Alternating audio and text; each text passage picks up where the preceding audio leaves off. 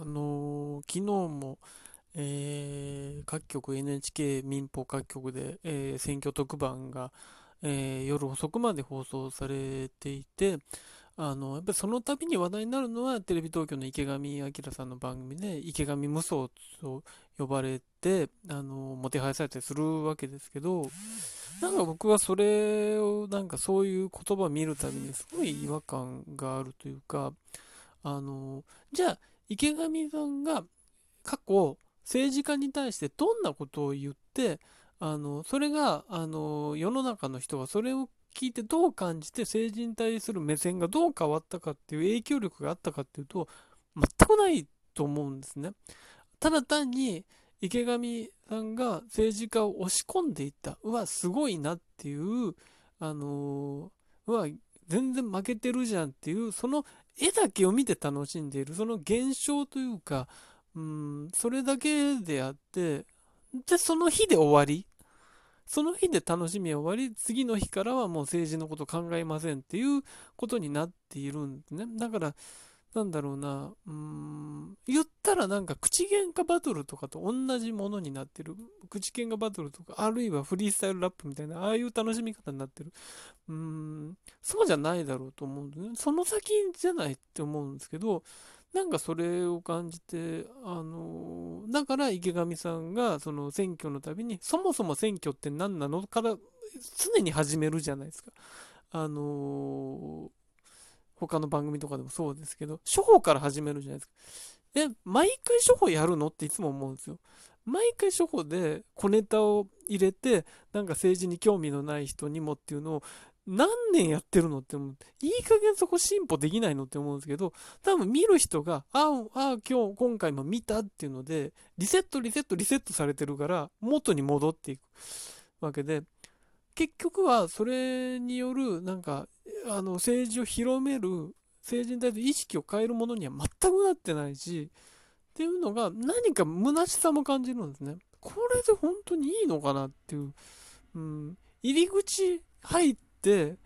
で、また戻ってる。みんな戻っちゃってるじゃん。そこからがあの大事なのにっていうのが思うんですけど、まあ、それは政治に限らず、オリンピックとか見ててもそうだし、あの、オリンピックのたびにルール解説から入るみたいなこともあるじゃないですか。え、じゃあそれ入んないの？あ、もうオリンピック終わったから終わりっていう、もうその競技見ませんってなるのと多分同じことで、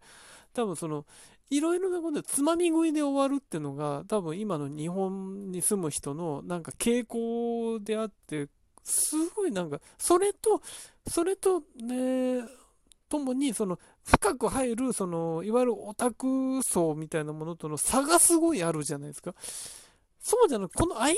の人をどれだけ増やせるかっていうのは、どの社会でも重要なのになって思って、で、池上さんがじゃあそれを本気で変えたいと思ってるかっていうのも、なんか見えない、初歩の解説やってるのが快適なんじゃないかって思ってるような節にも見えちゃうんですね。あのー、池上さんはその政治家に対して追求するってことは、確かに絵としては見えるけども、じゃあ池上さん自身がこの日本っていうものをどう思っていて、これからどうしたいと思ってるかっていうのは、あんま見えないですよね。あくまでそれは仕事として、国民がこう言ってますよとか、こういう疑問ありますよっていうのを提示してるけども、じゃあ池上さん自身は何を思ってるんだっていうのが、あの、奇妙なほどに見えない。それは不気味でもあるんですよ。これだけやっていながら。でも、その思想が見えないから、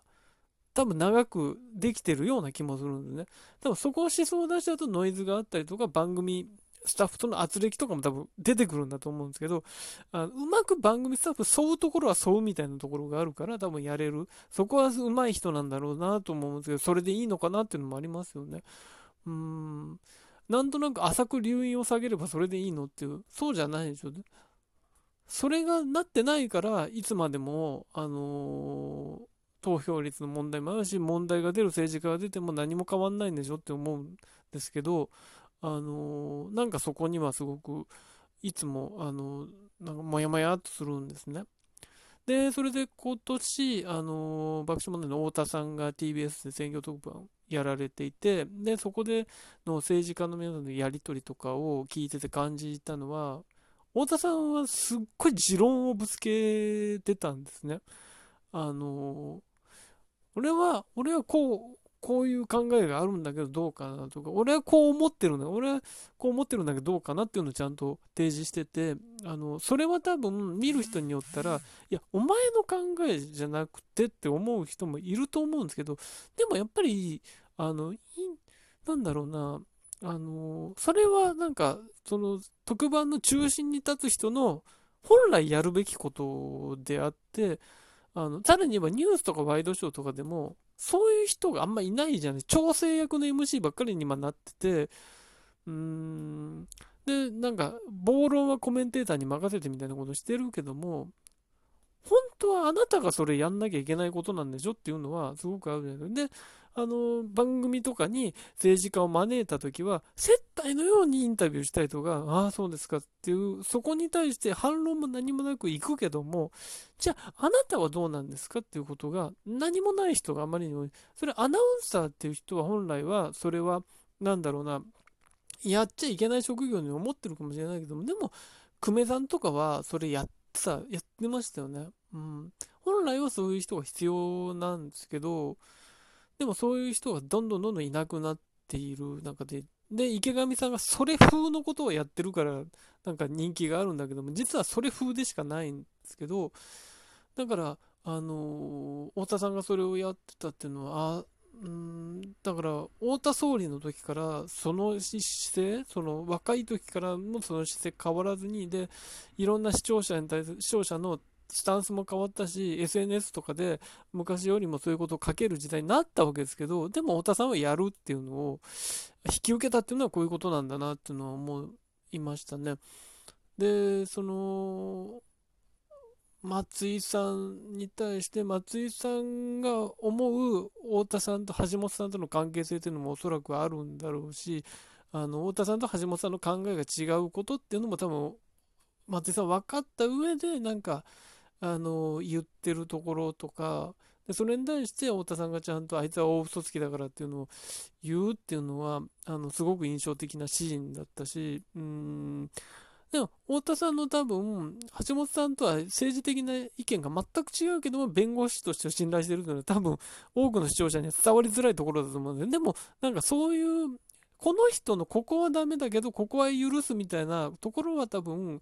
太田さんがならではのものだし、あのそれは僕らも見習わなきゃいけないんじゃないかなっていうのは常に思ってるんですけど、あの一つダメだからその人を全部敵とみなす世の中になっている中で、うん、対話が必要だっていうのはただ常に言っていて、だから安倍総理の時も常に番組出てほしいっていうのはずっと言ってたわけですけど、でも対話をすれば分かり合えるっていうのをすごい信じてるじゃないですか、太田さんって。だから自分の意見もぶつけるわけですけど、なんかそれをいなしてる人とか、その、時間で切られたりっていうことがあって、だから、うん、まあ多分消化不良なところも多分特番としてあったと思うんですけど、あとその河野さんに対する、河野さんが出てきた時のあの番組のサイドテロップっていうのはあの総理に向けてみたいなことが出てて多分スタッフとしてはそういう分かりやすい展開を求めてたんだろうと思うんですけど太田さんがおっしゃってたのはその核の処理に対するあれこれでありそれがなんでこうなってるのかしかもそれがメディアが取り上げないのも何なんなので踏み込んでいてそれっていうのは多分特番を作ってる側もそこつくのかって多分思ったと思うしうん。めそそうだからそれは視聴者まあ普通の視聴者が気づいてないところを言うっていうのはあのすごく大事なことでそれは生放送に太田さんがいる意味だし、うん、そこで河野さんの表情とかもあるし、あ、だから SNS とかそういうワクチンとかの印象だけで河野さんを見ていた人に、あ、そういうところも抱えてる人なんだなっていうのは多分知らせることができたことだなっていうのはあって、だから、うん、思ったのはやっぱり、太田さんは持論をずっと言ってたっていうのはやっぱりそれは大事なことで、で、池上さんは言ってる風で何も言ってないっていうのが、あの、対比としてあるわけですけど、うん、でも多分大衆、普通の視聴者が、あの、ストレスなく楽しめたのは池上さんの方なんだろうなって思うと、ちょっともやもやとはするんですけど、だから選挙特番、んだからなんだろうな、あのー深夜の若者向けのところも若者向け風のことをやっているんですけどじゃあカジュアルな服を着てあのー割と若めの人が出てくればそれは若者は見るのかって言ったらそんな簡単じゃねえよ若者って思うじゃないですか。なめんじゃねえよ若者って多分思う人もいると思うしあのー別になんだろうな。それを見る人はもともと関心のある人であってそれはあのハッシュタグとかもそうなんですけど選挙に行こうなんてハッシュタグを見るのはもともと興味がある人行くつもりだった人じゃんっていうのでその発信じゃ説得できないだろうと思うんですけどつけるだけで留飲下げてるだけだろうっていう社会にあの参加してる風を装ってるだけだろうっていうことはあるんですけど本気で若者にあの行こうとしてでも多分若者ってもう多分40代とかも平気で含むと思うんですよ。無関心な人たちって。多分もうこんなの10年以上続けてるから。